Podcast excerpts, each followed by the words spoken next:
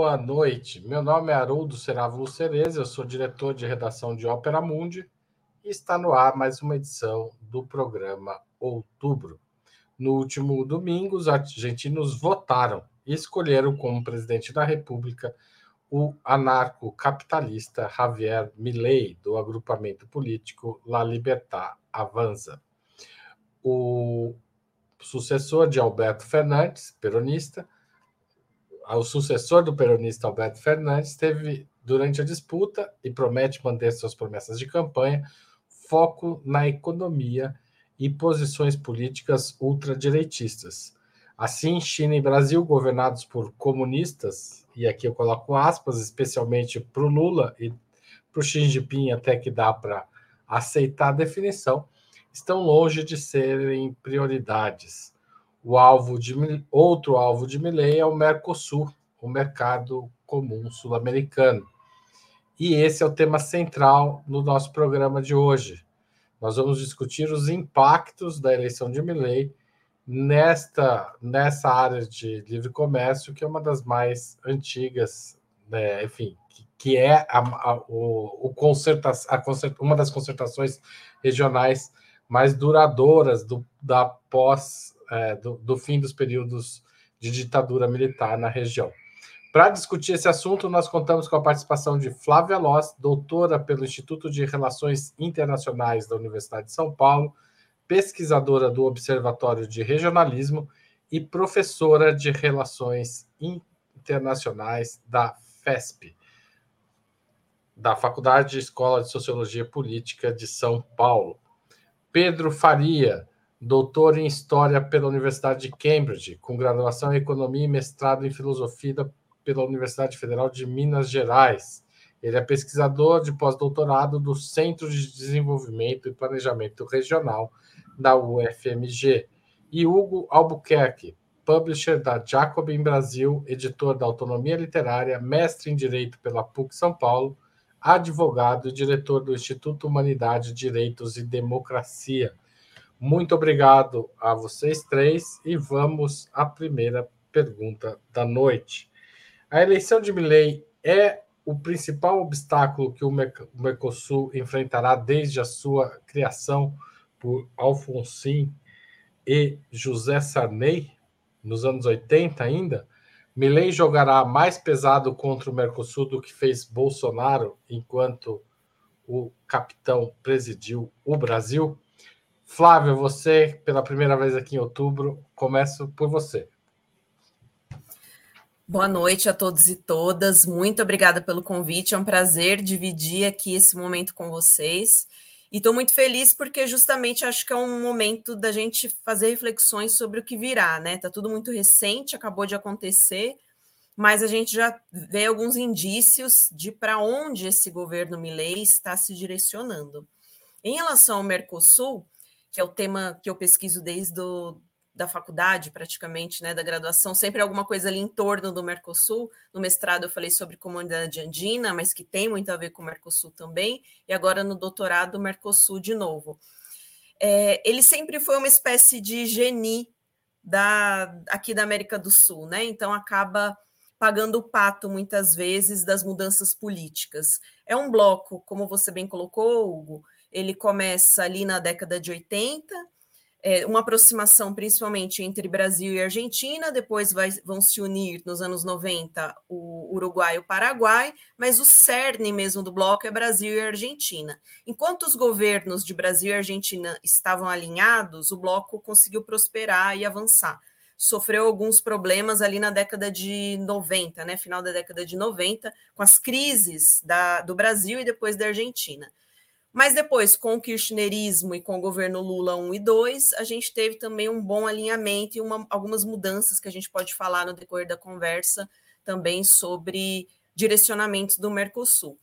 Mas agora, com essa ascensão da extrema-direita recente, e aí a gente está tá vendo os maiores desafios mesmo para o bloco. Porque a, a retórica de ruptura, agora ela fica clara, não são mais problemas pontuais que levam a uma paralisia. Agora, a partir de Bolsonaro, a gente tem retóricas de ruptura. O que a gente viu no Bolsonaro é que a realidade acabou se impondo ao discurso ideológico. Então, o comércio do Mercosul, que é principalmente de manufaturas entre Brasil e Argentina, então os, os, o que resta né, da nossa indústria, tanto aqui quanto lá, a gente está vivendo um processo de desindustrialização, bateram o pé para que o Guedes, na época, né, o ministro Paulo, Paulo Guedes, voltasse atrás, e foi o que aconteceu. O que eu acredito, que tudo aponta, é que a gente vai ver uma repetição disso com o Milley, mas ainda está muito recente. O que eu tenho percebido é que ele bateu muito no Mercosul, porque faz sucesso falar disso, né? Entre esse eleitorado mais à, à extrema da direita, mas a Diana Mondino, que é uma economista indicada para ser a nova ministra de Relações Exteriores, não sei se ele já confirmou o nome dela, mas recentemente, no período final da campanha, ela começou a moderar um pouco esse discurso contra o Mercosul, e inclusive contra a China. Não sei se vai dar continuidade. Ontem, ontem eu estava lendo que ela já fez outra declaração polêmica, né? Então, acho que mais uma vez a gente vai ver o Mercosul aí pagando o preço dessas mudanças muito fortes de direcionamento político na região. Obrigado, Flávia. Hugo Albuquerque. Boa noite, boa noite a todos, boa noite a Flávia, Pedro e a quem está nos assistindo. Olha, eu acho o seguinte, primeiro que o Millet está à direita do Bolsonaro, né, tanto na concepção econômica, de, de direitos civis, ele tem a presença também dos militares, por meio da vice dele, a Vitória Vicharuel, e aí que tá, o Mercosul é um bom negócio? A priori é. É um, um, projeto muito, muito bom, que muita gente duvidava que fosse ser levado a cabo quando ele foi construído, mas ele demandava a construção de uma série de elementos eh, e instituições multilaterais para ele funcionar melhor. Já há muito tempo o Mercosul demandava a construção de um banco em comum, de uma moeda em comum, não para substituir o real ou o peso, mas criar uma moeda de troca é, efetiva, um padrão de troca que fizesse com que os nossos países não dependessem do dólar americano, de qualquer outra moeda, como esse elemento é, de troca aí. O Brasil, é claro, ele se saiu melhor que a Argentina ele tem um superávit. O Brasil é um país mais pobre que a Argentina, mas ele tem uma escala muito maior e ele tem uma indústria mais competitiva. Então, o Mercosul acaba sendo um bom negócio para o Brasil e as condições que são colocadas são boas para a Argentina também. Ah, você poderia discutir ajustes, né, do bloco regional, mas o Milei ele coloca o fim, que a quem interessa o fim do Mercosul? Não é a Argentina nem é o Brasil, não é o Paraguai, não é o Uruguai, não é a China, não é também a União Europeia, são os Estados Unidos e o, o Javier Milei é uma pessoa que fala por um grupo muito pequeno de, de, de, de especuladores, pessoas da, da, área financeira na Argentina, dos credores da Argentina. Os, a burguesia argentina, por cabeça, estava apoiando a Patrícia Burrich. Depois eles apoiaram o Milei no segundo turno, graças a esse grande compromisso que foi feito pelo Maurício Macri.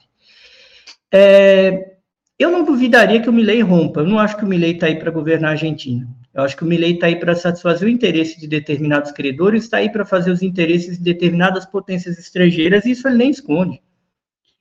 E ele, mais do que o Bolsonaro, ele tem, é, eu diria que ele tem mais é, disposição para romper e ele tem mais meios para romper. O que, que isso vai acontecer? Não é problema dele. Não é problema dele. Se tivesse aí para governar, é, tudo bem. Eu acho que o Milley está vindo para cumprir um papel que é romper o que ele pode, amarrar a Argentina com dólar, de um modo que ela não consiga mais criar a própria moeda, e depois ele pode sair muito bem e ir para um outro país. Eu acho que o papel do Milley é esse.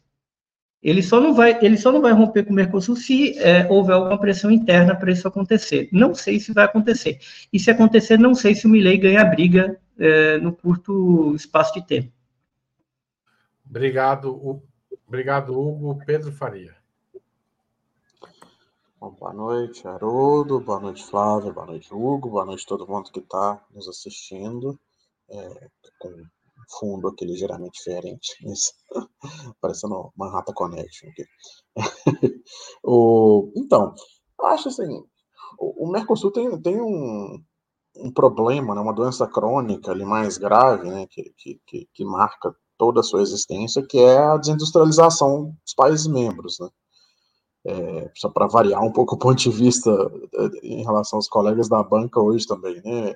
É, eu acho que tem as questões políticas, o Milley é um obstáculo enorme, mas a gente tem, é, acho que se colocando como desafio, né, uma realidade em que, aos poucos, né, e depois a gente pode falar mais do, da situação do Uruguai também, né, é, os países do Mercosul vão se voltando para os países, né, para buscar acordos é, com países para os quais eles exportam os produtos primários, né. É, o Mercosul é uma área de, de, de, de comércio, é, de livre comércio dos países do, que o integram, né, é, que, que, é predicado na ideia de complementariedade entre os parques industriais, né, a ideia de que você tendo essa possibilidade de comércio, vai ter um fortalecimento dos parques industriais, um fortalecimento mútuo. Né, e na medida que os países se reprimarizam e passam a ser exportadores de produtos agrícolas, de produtos extrativos minerais, né, o, o interesse cada vez maior é de, de que esses países né, se virem para quem eles vendem, né? Seja aí normalmente ou para a China, ou para os Estados Unidos, ou para a União Europeia, e o Milley entra, como entra, como entrou o Bolsonaro, e acho que como os colegas falaram, é, o Milley talvez tenha mais potência para causar estrago, justamente para fazer essa virada, né, para redirecionar, seja é, o país individualmente, por meio da saída do bloco, e pelo enfraquecimento da integração regional, os países para submissão em relação aos países para os quais eles exportam sua produção de, de, de produtos primários, né, minerais ou agropecuários. É, então, de certa forma, assim, nesses termos, o Milley seria até o, o estrago que ele fará é, é, um sintoma de um processo mais longo, né, se conseguir fazer o estrago. Né? É, acho que essa é a questão. E, e a gente, só por, por comparação, né, o Lula justamente é o contrário, né? É, é, um, é um político que vem é, de São Bernardo do Campo, que é a cidade que mais exporta para a Argentina, né? É, justamente pela exportação de carros. É, então, o, o, Lula representa justamente é, um projeto de integração e de integração industrial. O Milley, junto com o Bolsonaro, e, obviamente fazendo muito menos estrago até o, governo do Uruguai, do Lacalle Pou, é, representa essa virada para a exportação de produtos primários. Né? E para exportar produto primário não precisa do Mercosul, né? Muito pelo contrário. Atrapalha, né? O, a Argentina está em condições, considerando isso que o Pedro falou, inclusive, de enterrar o Mercosul, é, mesmo considerando que essa medida depende do Congresso argentino, onde Milei terá dificuldades para aprovar é, medidas que atrapalhem a burguesia local, é, isso não seria um tremendo tiro no pé do próprio governo? É, bom, o Hugo acha que não tem governo, né? O ideia não é governar. Então começa respondendo você, Hugo. Olha, eu acho que a ideia não é governar realmente, Haroldo, porque primeiro que o país que tem uma presença grande de exportador de produtos industriais para a Argentina e que compra produtos uh, primários aqui da, do Mercosul é a China. E a China claramente não está trabalhando contra o Mercosul. Ela poderia ter essa imaginação, mas a, a própria declaração da porta-voz do governo chinês é muito, é, é foi muito categórica nesse sentido e foi muito impactante. A China normalmente é comedida, mas eles passaram um recado para o Milley, muito claro. É, então, eu não vejo, por exemplo, os Estados Unidos, eles teriam interesse em exportar coisas para a Argentina. Eu acho que, bom, a indústria americana é mais competitiva que a brasileira, mas ela não supriria certas demandas da Argentina. A, a China, sim, né? Se simplesmente o Mercosul acabasse e, e o Brasil perdesse certas preferências industriais de exportação para a Argentina, quem tenderia a suprir esse espaço é a China, e a China não quer. Agora, e o Milley está declarando que não quer também, né? Ele próprio está declarando que quer romper com a China. Ele falou isso, e não tem nenhum desmentido nos bastidores, por isso que a, a porta-voz do governo chinês deu uma declaração dura em relação a ele, de perguntar como é que é, meu amigo. É, tudo isso indica que o Milley ele não está preocupado com isso. O ele quer acabar com, com, com o Mercosul como uma zona de circulação de capitais que, de alguma maneira, favorece o Brasil, É, e ele vai partir para cima de um programa de privatizações que vai explicar muito do que não está explicado no governo dele, porque tem muita coisa nessa proposta dele que privatizar não é simples, né, gente? Então, de onde que vem o dinheiro? Quem é que vai comprar a, as estatais argentinas? Não é assim, você abre um leilão e as pessoas vêm e compram. Não. Alguém tem de receber financiamento. Se a gente olhar a história das privatizações no terceiro mundo, muito pelo contrário, na Rússia foi um caso de golpe onde basicamente nada foi leiloado, as coisas foram praticamente tomadas na década de 90 por alguns dirigentes que se tornaram oligarcas. Na, no caso do Brasil, o Brasil chegou a se endividar no exterior para capitalizar seus bancos públicos e emprestar dinheiro para que empresas é, comprassem é, essas estatais por um preço de banana. É, e aí?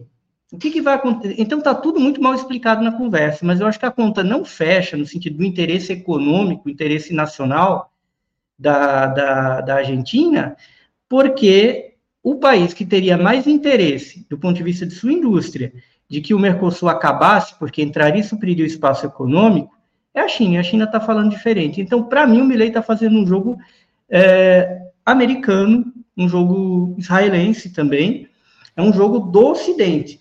E as consequências disso não estão calculadas, não. Eu acho que ninguém está, inclusive, preocupado com isso. Me parece que é um tiro para atingir o Brasil e, de alguma maneira, para queimar tudo e favorecer esses credores argentinos. Pedro Faria. É, eu acho que nesse ponto o, Hugo tem, tem razão. O, a, o, o, governo do Milley não tem cara de que vai ser um governo é, né, funcional, né, com um projeto de país, né, um projeto de outra coisa. Então, assim, ao mesmo tempo, né, coloca dois, duas questões, né, quanto tempo ele consegue sobreviver, eu acho que é, o grau, assim, de derrota, né, do, do, do peronismo não, não, é, não é tão grande quanto foi a nossa derrota no, no golpe, né, de 2016. Eu acho que eles perderam Mas, uma eleição. Pedro, eleitoralmente, o Milley, a diferença do Milley para o Massa é até um pouco maior que a do Bolsonaro para o Haddad em 18. É, mas assim, eu acho que o que está em jogo, na verdade, é que o, o, o peronismo perdeu uma eleição, né? A, a Cristina Kirchner tem sofrido um processo de, de, de, como é que chama isso? Lawfare, né? De perseguição judicial e tal. É, mas eu acho que nós passamos por um processo de, de, de perda, né? De destruição da, da capacidade de ação da, da, esquerda brasileira, que é hegemonizada pelo PT, muito maior. Né? Então, assim, eu não sei quanto que o Milley consegue fazer de destruição. Isso, e realmente eu também não sou um especialista em política argentina para saber julgar isso. É, mas, assim, é, de qualquer forma, né, é para falar do, do Mercosul, eu acho que é o que o colocou, a China não tem interesse, até porque tem questões geopolíticas, né? a China tem interesse em fomentar uma, uma ordem multipolar, em que você tem polos fortes, né? inclusive o polo liderado pelo Brasil, é uma América do Sul que não se submete a interesses americanos, interesses de capital financeiro, etc., é, mas eu acho que o, o, o que eu falei está mais do ponto de vista dos interesses das burguesias exportadoras primárias, né, e não, e não dos compradores dos, dos produtos, né? É, mas, enfim, eu acho que a, a questão do Milley também no, no, Mercosul é o quanto que ele abre as portas para que, aos poucos, né, no, enquanto ele atrasa ou efetivamente contribui para a destruição do bloco, é, o tanto que isso abre espaço para outras insatisfações, né? para, né, eventualmente, por exemplo, o acordo com a União Europeia. Não, não, hoje nós já tivemos notícias, né, tipo, o Geraldo Alckmin é, só fez uma fala, né, dizendo que talvez saia agora em dezembro, é, e também tem a questão do, do, do, Uruguai, como eu falei, do Uruguai fazer o acordo de livre comércio com a China. Então, assim, no momento em que você tem um elemento como o Milley, que anuncia que vai tentar destruir o bloco, é, o, o, as, as forças é, centrífugas do bloco começam a ganhar potência, né? É, e as forças centrípetas, né, que mantêm o bloco coeso, estão em espera para ver o que vai acontecer. Então, às vezes não é só o que ele vai efetivamente executar, às vezes é a mudança de tom de um dos membros, como a coisa tem que funcionar alinhada, faz com que os outros membros aproveitem o momento também para expressar e, e, e, buscar outros objetivos, né? Acho que o caso do Uruguai é o mais óbvio, né? Flávia.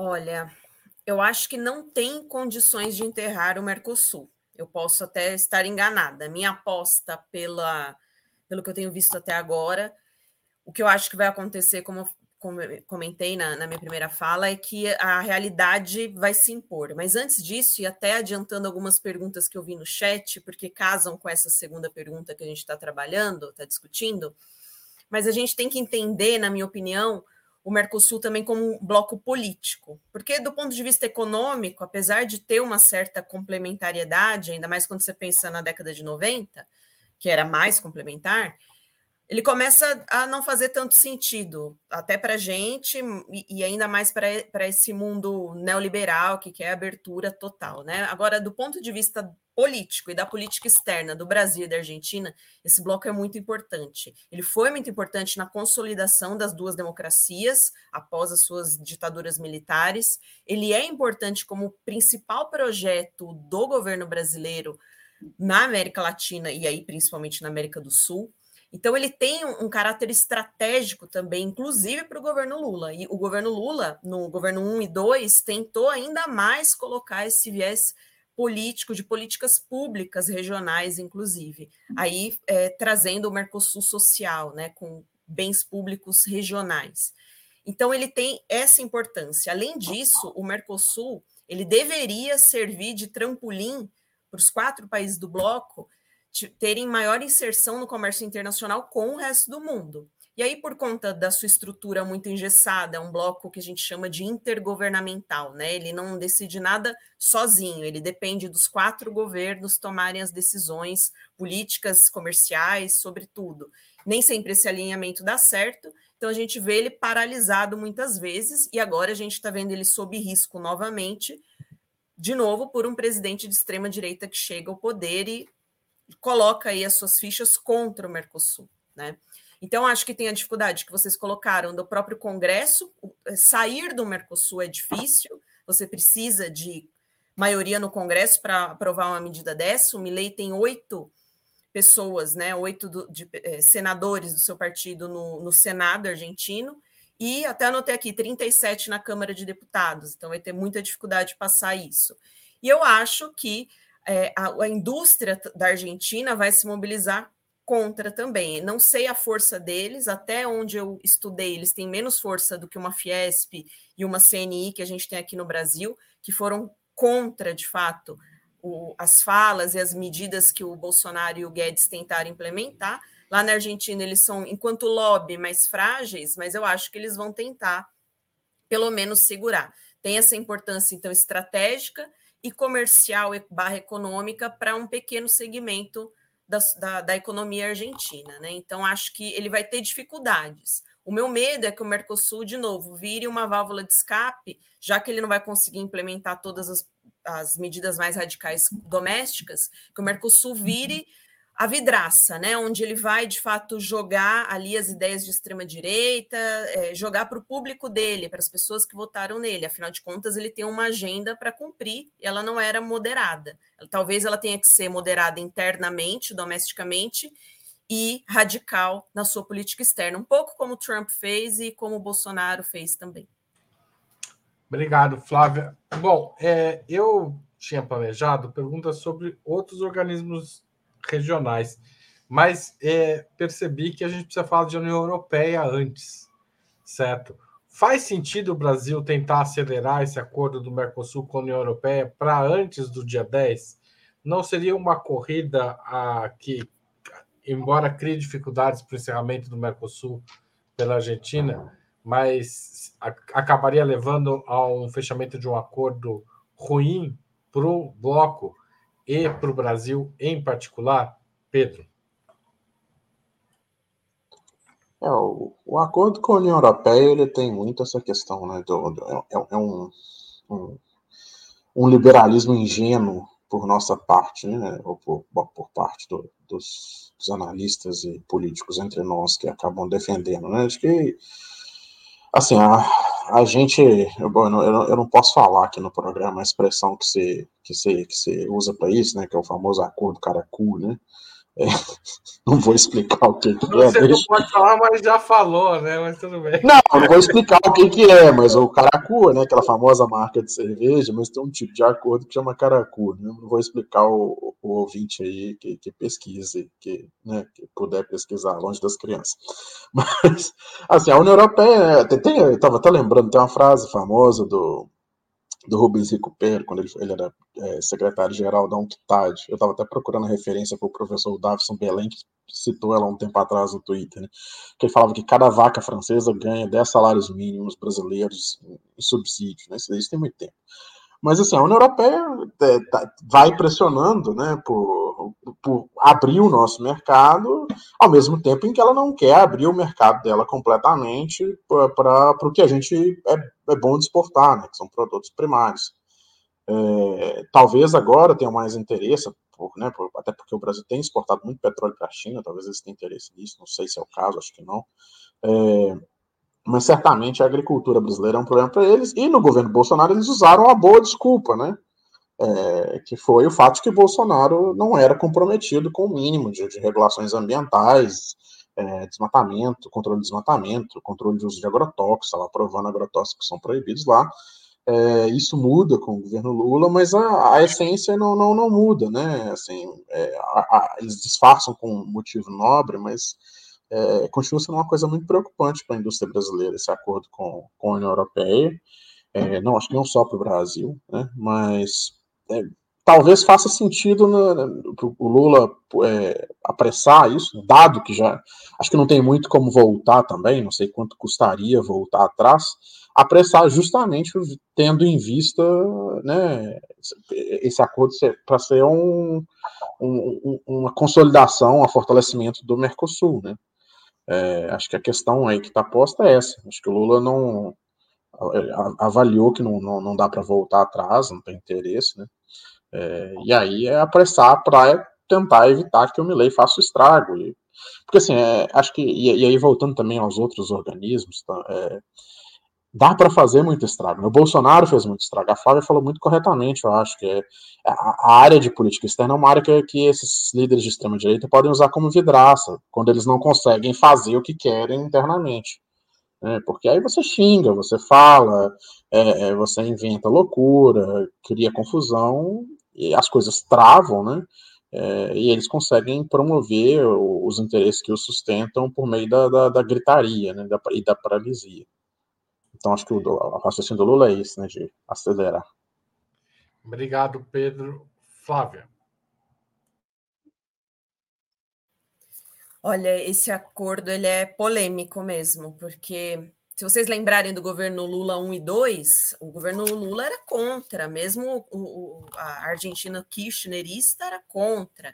Ele tem uma série de problemas do ponto de vista, como, como vocês colocaram, né, de caramba, de é, assim, de uma desigualdade, né? Que você colocou. Estou tentando colocar de uma forma menos assim explícita, mas é isso, de uma desigualdade de interesses e de que, que o Pedro comentou, né? Sobre o, quem entra com o que nesse acordo, com um forte protecionismo europeu na União Europeia, né? Fechando os mercados para os nossos produtos e exigindo várias coisas a grande questão, e aí o governo Lula 3, o atual, vocês notaram isso, teve uma mudança, porque de repente eles estão aceitando com algumas ressalvas esse acordo, mas porque o cenário internacional como um todo mudou. E o que aconteceu não só com o Brasil, mas com o Mercosul como um todo, a gente ficou muito de fora do comércio, né?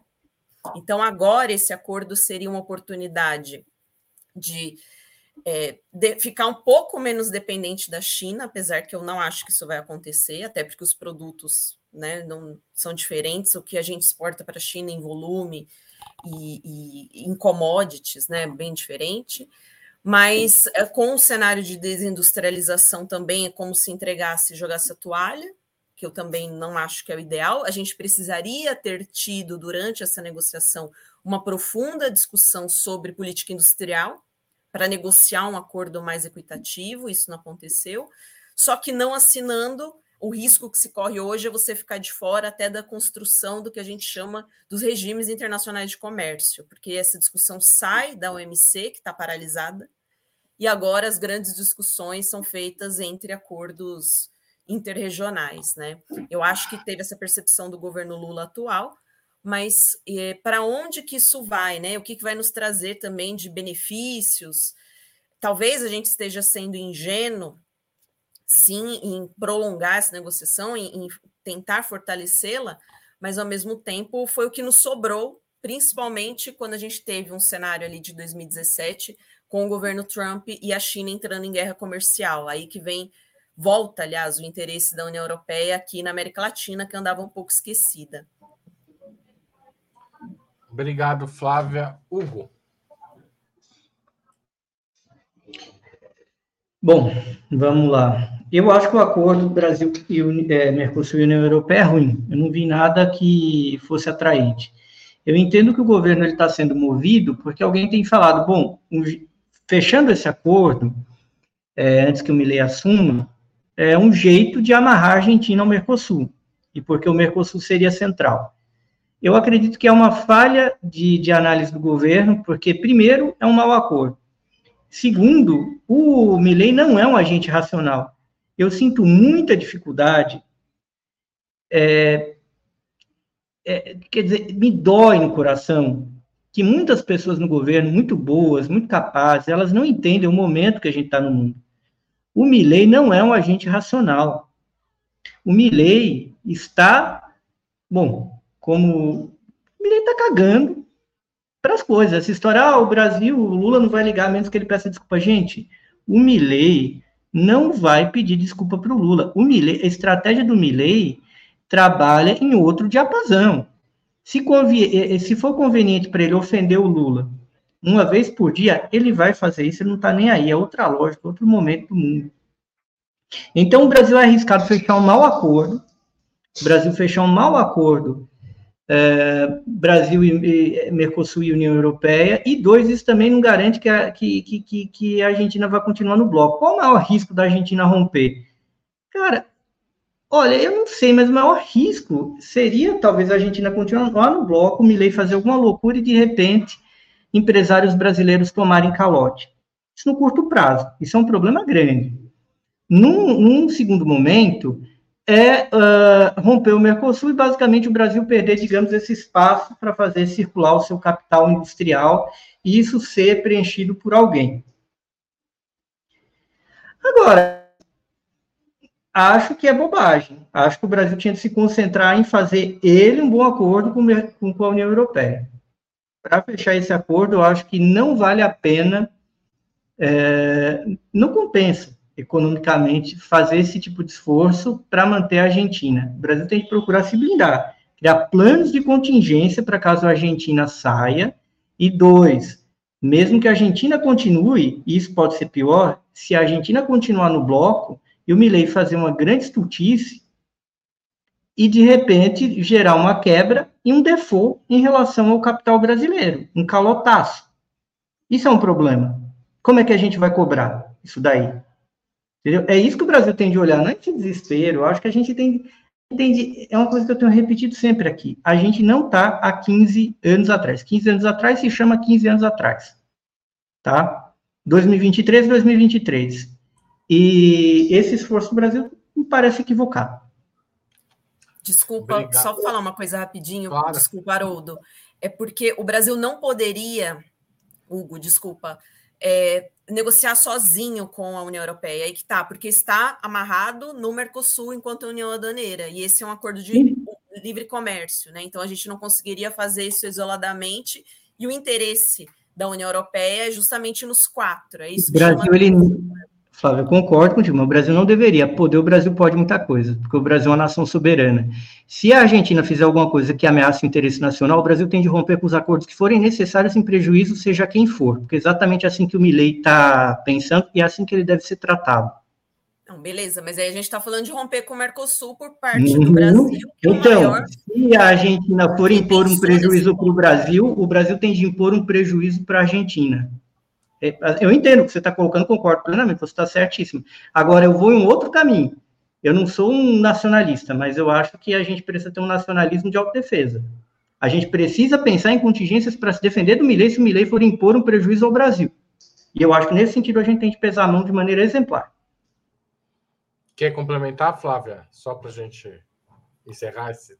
Eu acho que isso teria só para deixar assim uma, uma posição do que seria do ponto de vista da política externa brasileira, isso traria um, um, outro tipo de custo, que daí não é comercial nem econômico. Um custo enorme para o Brasil romper com o projeto que ele propôs lá na década de 80 e que está dentro Brasil. dessa prioridade e que está na Constituição concordo, brasileira. Concordo também, né? contigo, Flávia, é, mas não é o Brasil que está propondo rachar com ninguém. Eu estou dizendo, se a Argentina for rachar, o Brasil tem de rachar com a Argentina, nos dois sentidos que isso significa. O Brasil não tem de romper nenhum acordo. Agora, se a Argentina for romper, a gente não pode tolerar que ela rompa e nos, nos leve prejuízo. A gente tem de romper de maneira pesada com eles, para eles sentirem o peso. O jogo está pesado, não, há, não é o jogo que eu queria para o cenário internacional, ninguém queria esse jogo. Mas se o jogo está assim a Argentina for romper, a gente tem que trucar. Eu... O, o Pedro só olhou, não quis se envolver nessa polêmica. Mas se quiser, eu dou um minutinho para você, Pedro.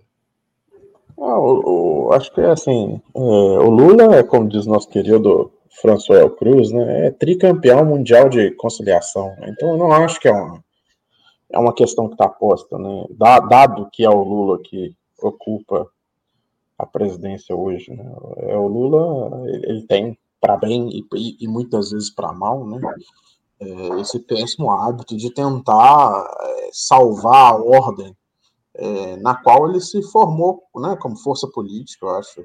Então, ele não, não é uma coisa que o Lula faria, mesmo se a gente chegasse à conclusão de que é o que deveria ser feito, né? não, é, não é o estilo do Lula. É, ele vai, é, isso, né, tentar passar um acordo pra, que não é benéfico para o Brasil, para manter todo mundo junto, enfim. Mas eu acho que não está muito na, na ordem da na pauta do Lula. Eu só queria lembrar que a, a, a, coisa de pôr a Venezuela no grupo, no momento que, né, quando, quando foi o Paraguai, quem que foi? A Flávia pode me corrigir.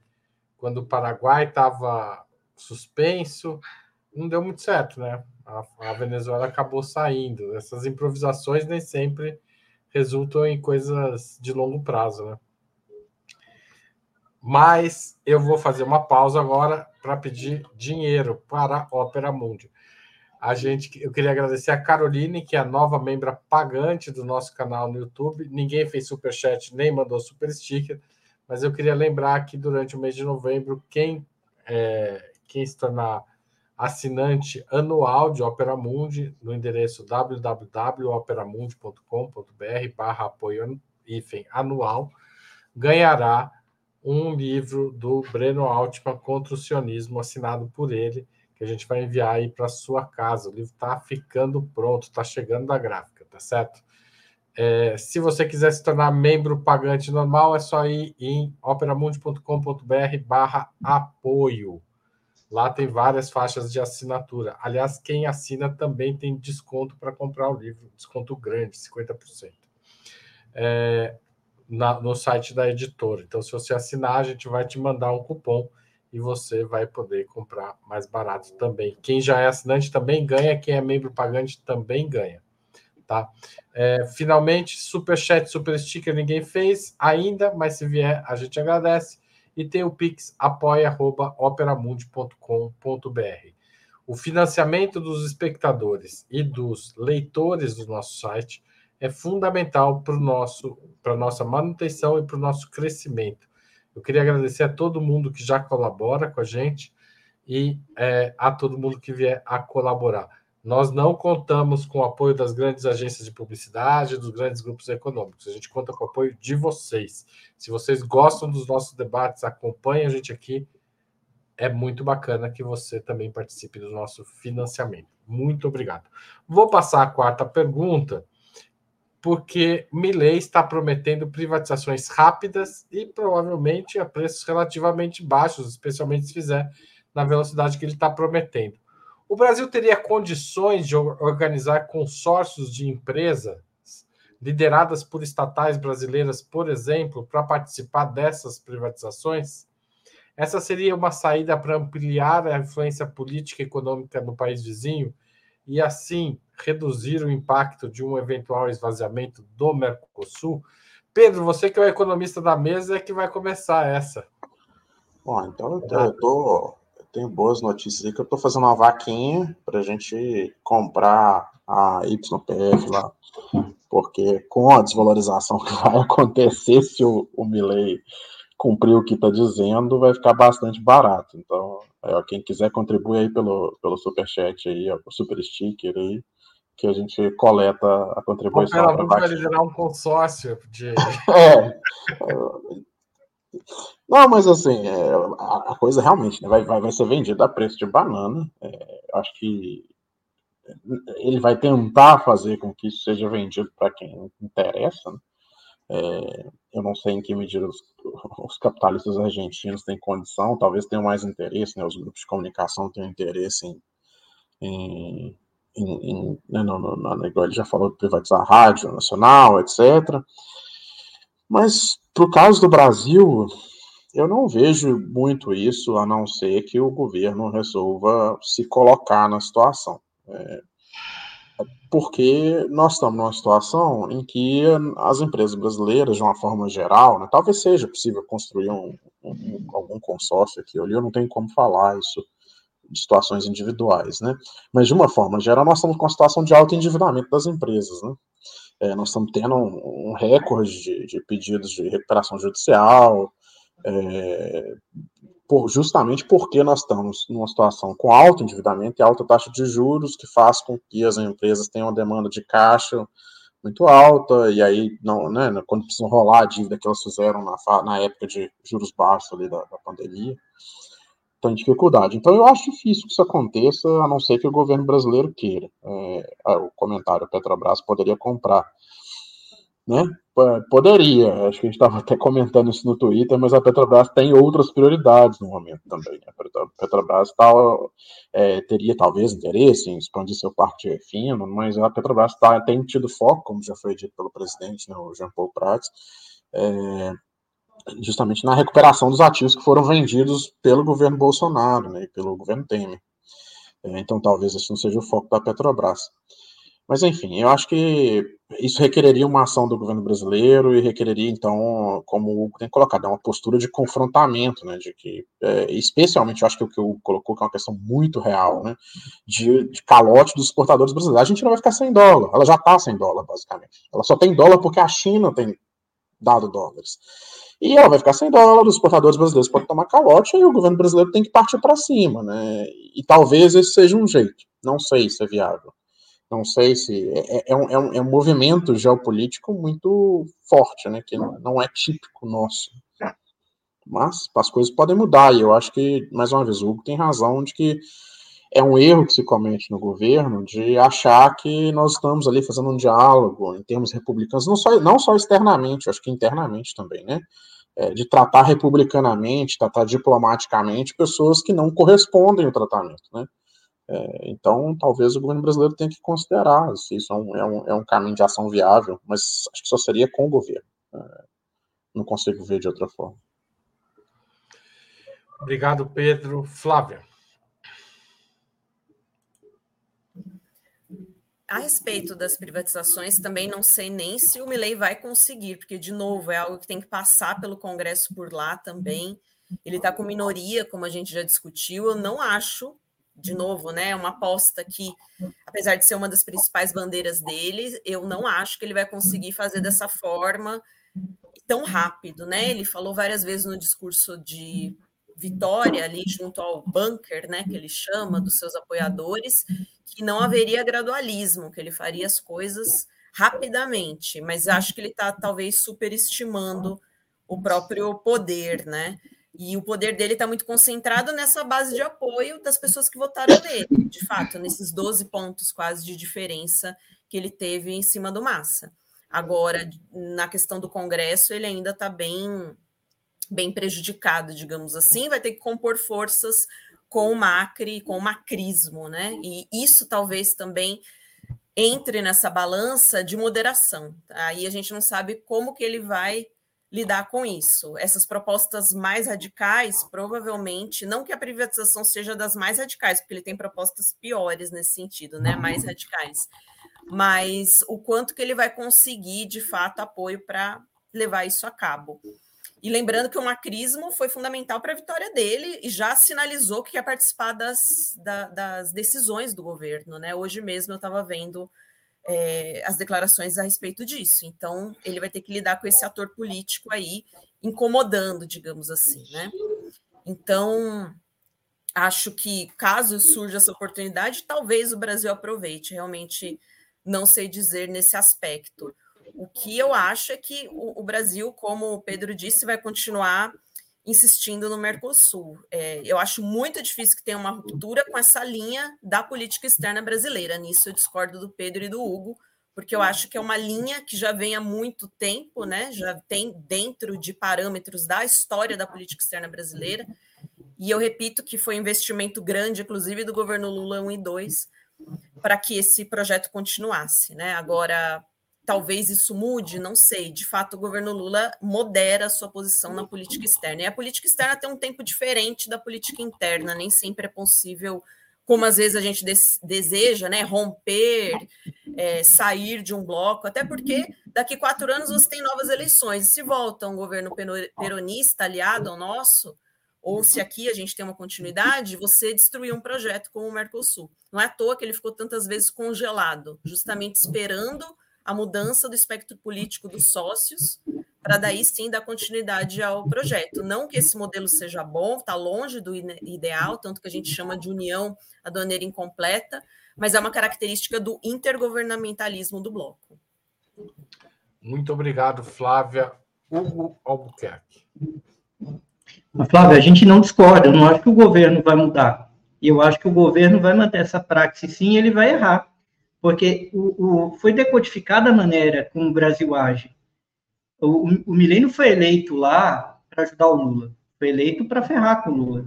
E eles sabem como o Lula age. Se o Lula não mudar o jeito dele agir, ele vai sair derrotado pelo Milei. Entendeu? E não é, eu não defendo de forma alguma que o Brasil rompa com o Mercosul. Quem está cogitando romper com o Mercosul é o Milei. E se o Milei romper com o Mercosul e o Brasil não impor ou não deixar claro que a Argentina vai sofrer as consequências. O Milley vai romper e ele vai impor um prejuízo. Sobre as privatizações, eu gostaria de dizer o seguinte: privatização não é simples, porque envolve algumas questões que o Pedro colocou aqui, que é financiamento. O Pedro, economista, ele poderia explicar melhor, mas assim, gente, é muito complicado você privatizar empresas muito grandes, IPF, por exemplo. Isso precisa de um marco legal, precisa de um plano de financiamento. Quem que vai comprar com qual dinheiro? Não, não é a gente com as nossas editoras, Haroldo, que a gente vai quebrar aqui a portinha, vamos quebrar as moedas, vamos comprar a empresa. Não é assim que isso acontece. As empresas, elas só elas recebem financiamento para entrar no leilão. Leilões de privatização demandam marcos legais, a menos que vá ser um negócio como a Rússia. Agora, eu falo para vocês, hoje em dia eu me interesso mais por estudar a China. Houve uma época da minha vida, quando eu era mais jovem, que eu já estou velho, eu estudava muito Rússia. E o Yeltsin e a Rússia é um país mais desenvolvido que o Brasil e a Argentina, tá? Vamos partir desse pressuposto. O Yeltsin impôs um plano de privatização cleptocrático, quando o pessoal foi reclamar, ele meteu bala. E o que, que aconteceu? O Yeltsin venceu. Aí eu pergunto para vocês, é que como eu sou de direito, eu tenho um problema. Quando a gente faz uma macumba, a gente sabe que ela não funciona muito bem. A gente está por trás do negócio, a gente sabe que o, o quanto o negócio é ideológico, o que é, que é real. Então, o direito, ele fala, tudo bem, e se o Milley romper, Deus vai vir e vai jogar um raio? Não. Entendeu? É, se o, o, exército argentino vai estar do lado de quem? Por exemplo, se ele impor um, pro, um programa violento de privatizações que prejudique o povo, a grande questão é o seguinte: tá claro, ele já falou, ele vai mandar a polícia reprimir, ele vai mandar o judiciário. Eu fiz essa brincadeira com o direito pelo seguinte, porque o direito, ele nasce da feitiçaria em Roma, né? Os juristas querem dar um rigor para o direito, que tem o direito, o primeiro direito foi o ius speciale lá em Roma. No fim, o que prevalece é a força. Se o exército argentino ficar do lado do Milley, ele está, tá bom?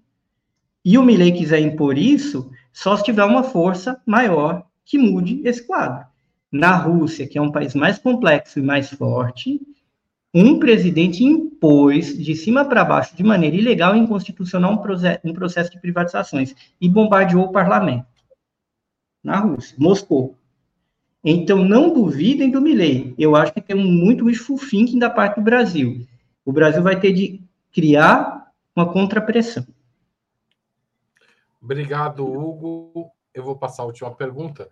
Considerando o cenário atual e as diatribes do Milley, Brasil e China deveriam ter, na opinião de vocês, respostas conjuntas ao novo presidente argentino?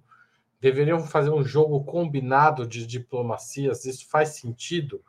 Vocês apostariam nisso? Ou seja, de certa forma, os BRICS dando as cartas no Mercosul? Flávia, você começa dessa vez. De alguma forma, isso já acontece, porque o, o Milley, pelo menos enquanto candidato, nas suas declarações de política externa, né, no que ele disse sobre o Brasil e sobre a Argentina, a reação de Brasil e Argentina já foi dentro dessas linhas gerais da política externa desses dois atores e desses dois governos, né? Então, isso já acaba, do nosso ponto de vista, alinhado, que é uma resposta moderada, mas que dá um certo recado ao Milley, é, isso já seria um jogo combinado, né? Se a gente fosse olhar do nosso ponto de vista aqui, nesse sentido de é, nós estamos aqui, nós estamos dispostos a trabalhar com esse novo, novo governo, mas dentro de alguns limites. Por exemplo, o próprio presidente Lula ele fez uma congratulação ao povo argentino, à democracia argentina, mas não citou Milley. Depois veio aquele recado forte por parte da China, né? E eu acho que dentro dos BRICS, essa conversa entre ambos vai ser ainda maior, porque Brasil e China são os maiores parceiros comerciais da Argentina, isso é um dado de realidade que o Milley vai ter que conviver, né? Não vai ter como fugir disso, apesar dessa retórica tão pesada. E, além disso, o Brasil é um parceiro estratégico, deveria ser do ponto de vista político para a América do Sul. Nisso, acho que é o que o Milley menos pensa, obviamente, né?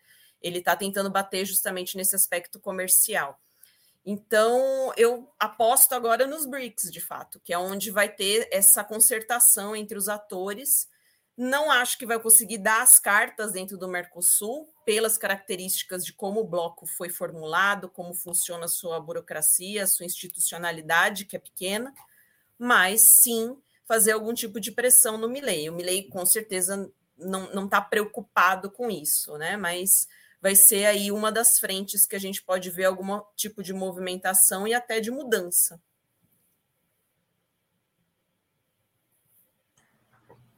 Tá certo, obrigada, Flávia. Passo a palavra para o Pedro.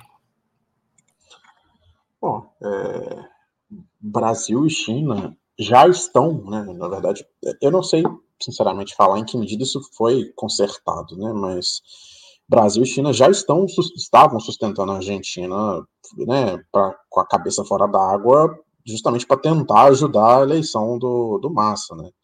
É, a China, principalmente. É, acho que a China, com os, os swap cambiais que ela tem com a Argentina, com o comércio em, a possibilidade de comércio em yuan, né, ela fez com que a Argentina ganhasse uma sobrevida. A Argentina hoje tem reservas líquidas negativas, né, se não me engano, na casa de 10 bilhões negativos é uma estimativa, porque isso não é um dado público, né? Alguns economistas aí fazem.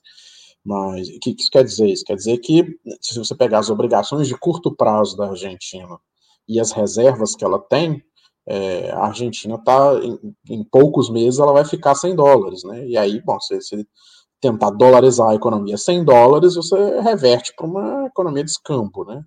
É, então, assim, a China tem sustentado a Argentina, o Brasil estava tentando construir uma colaboração para aliviar esse problema, é, tentando fazer a, a, via que é a via correta de resolver um problema de um país que tem uma crise de balanço de pagamentos, né, mais ou menos perpétua, que é o caso da Argentina, que estava sendo resolvida antes do Macri, e depois o Macri abriu as pernas, desfez tudo, né. É, então, o Brasil e China tem uma, uma, né, uma capacidade de, de, de alavancagem de suas posições geopolíticas muito grandes, porque no momento em que deixarem de apoiar a Argentina, a Argentina vai ficar à mercê do, do FMI e, consequentemente, dos Estados Unidos. Ele, sei, aí eu não sei julgar se há o interesse, né, o, a, a, a diretora do, do FMI fez um comunicado dizendo que está disposta a colaborar. Eu não sei julgar em que medida há interesses ali reais em expandir ainda mais a, né, a, a, as linhas para a Argentina, que já ultrapassaram todos os limites. Né? É, inclusive o Brasil teve o papel naquela controvérsia que houve na, na imprensa brasileira da suposta, do suposto empréstimo do Brasil para a Argentina, que na verdade foi um banco de desenvolvimento regional que fez uma linha de crédito rápida ali para viabilizar um, um, um, empréstimo adicional da FMI. Então, a Argentina pode usar isso. Milley começar a fazer bagunça, começar a atrapalhar, mas olha, você vai ficar, já está fazendo isso, e eu acho que já tem, né, a, resposta do Lula demonstrou que ele não vai procurar correr atrás também para ficar resolvendo tudo. E eu espero que aperte mais e deixe bem claro: se você não andar na linha, é, e a China também, vão acabar os dólares. Né? É, a Argentina depende mais de nós e da China do que o Brasil e China dependem da Argentina. Então, eu espero que os países usem isso para tentar é, limitar e não havendo limitação, porque eu acho que o coloca uma questão relevante, que não, talvez não seja um ator exatamente racional, né, que haja constrangimentos né, reais é, para a ação do, do, do, governo do Milênio. Hugo Albuquerque.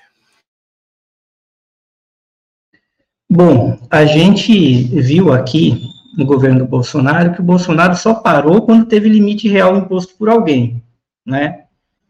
É, a, em várias situações, no plano internacional e no plano nacional. O Milley é pior que o Bolsonaro, porque talvez o, o, o Milley, é, ele não fale, ele, ele não leve em consideração determinados limites reais que venham a ser postos. Outro ponto importante, o Bolsonaro, apesar da retórica sinofóbica, ele manteve alguma linha de contato com a China. A China nunca fez uma declaração tão dura em relação ao Brasil quanto fez em relação à Argentina agora. Porque, na verdade, os elementos que estavam ali no governo, e até os próprios militares, porque o governo do Bolsonaro foi um governo militar, ele procurou manter uma linha de comunicação para além do show do presidente, né? O suposto presidente que a gente teve aqui durante quatro anos.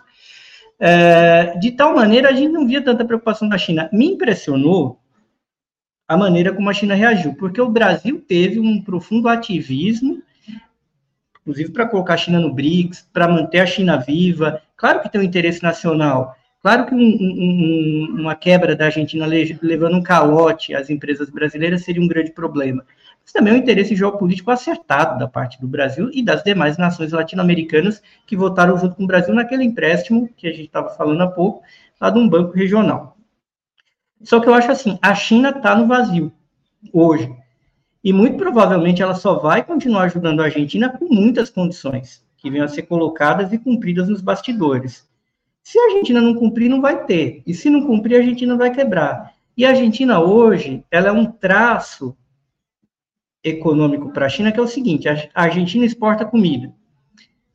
A China está tendo deflação, e deflação acentuada de alimentos. Então, não é exatamente um problema para a China perder a Argentina como fornecedora. No longo prazo, pode até ser, mas no curto prazo, não é um drama para Pequim. Pode ser um problema para o Brasil em matéria de imigração. Se tiver um problema grande, os calotes que o Brasil venha a sofrer. Para o Brasil, a Argentina é um problema. Mas para a China, não. E eu acho que. E, e tem uma coisa importante falar aqui: a China age algumas vezes com a Argentina, não só por conta do Lula, por uma gratidão respeito ao Lula, mas também por uma gratidão Argentina. Porque na época do Peru, o Peru mandou ajuda para a China nos anos 50, e o Peru tinha uma linha direta com o mal. Então é por isso que existe um respeito com a Argentina. Agora, se o Milley for simplesmente jogar isso na lama, ele vai sofrer as consequências. E vão ser pesadas. Eu não sei qual vai ser a postura do Macri em relação a isso. E o quanto o Milley vai cumprir os acordos com o Macri, que o Macri vai querer, porque é importante a gente lembrar de um ponto muito rapidamente.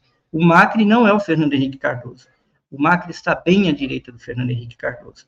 E ele pode assentir com uma deriva do, do Milley. É, uma, tem gente que compara o Macri ao Dória, né? Não ao Fernando Henrique. E eu diria ao Zema, o Macri, eu sempre lembro que da última vez que eu vim aqui eu falei nesse ponto. O pai do Macri, o Franco, ele era um cara da extrema-direita global, era amigo do pai do Trump e foi o civil mais poderoso da derradeira ditadura argentina. Eles fizeram o Estado argentino assumir a dívida privada das empresas argentinas no exterior. e se tornou dívida pública da Argentina. E, e, o Macri herda, ele é parte desse clã. O Macri é um cara arque rico com entrada no G7 mundial, mas ele, o Macri não é um cara tipo Soros, ele está à direita disso, entendeu? Então a gente tem de ver até onde vai. Eu acho que o Macri tem um poder muito grande. Pode derrubar o Milley e colocar Villarruel lá, que cumpriria os acordos, é uma figura mais racional. Mas não contem muito com o Macri como uma figura lá muito racional. Vejam o que o Macri falou durante a pandemia em, em relação ao isolamento social para ver que tipo de pessoa é o Macri que ele falou, Hugo, só para encerrar, vai, não deixa as pessoas assim. Então, eles defenderam basicamente a linha da extrema-direita. Ele atacou o isolamento social, ele trabalhou dentro da Argentina para destruir o isolamento social, e o Macri ele trabalhou dentro da Argentina para inviabilizar o candidato que seria da direita moderada, o Larreta, que é o ex-prefeito de Buenos Aires, para colocar Burrito e depois apoiou o Milei. Então, o que o Macri falou está muito, mas muito mais próximo do Bolsonaro do que, tipo, dos nossos tucanos aqui. Coitado do Dória, Haroldo. Coitado do Dória. O Dória tem direito até de pedir aqui um minuto. Diz que você falou com ele. O Macri ele é muito pior que o Dória. E o Milley é muito pior que todo mundo aí. João Dória, se você estiver assistindo, pode entrar aqui. Por favor, entra aqui que o Haroldo lhe cometeu injustiça, João Agripino Dória. Gente, eu queria agradecer a vocês essa aula de conversa. Flávia, seja bem-vinda. Volte outras vezes. Obrigado a todo mundo que participou, comentou, compartilhou. Espalhem essa live. Valeu e até mais. Tchau, tchau. Valeu, Pedro, Hugo.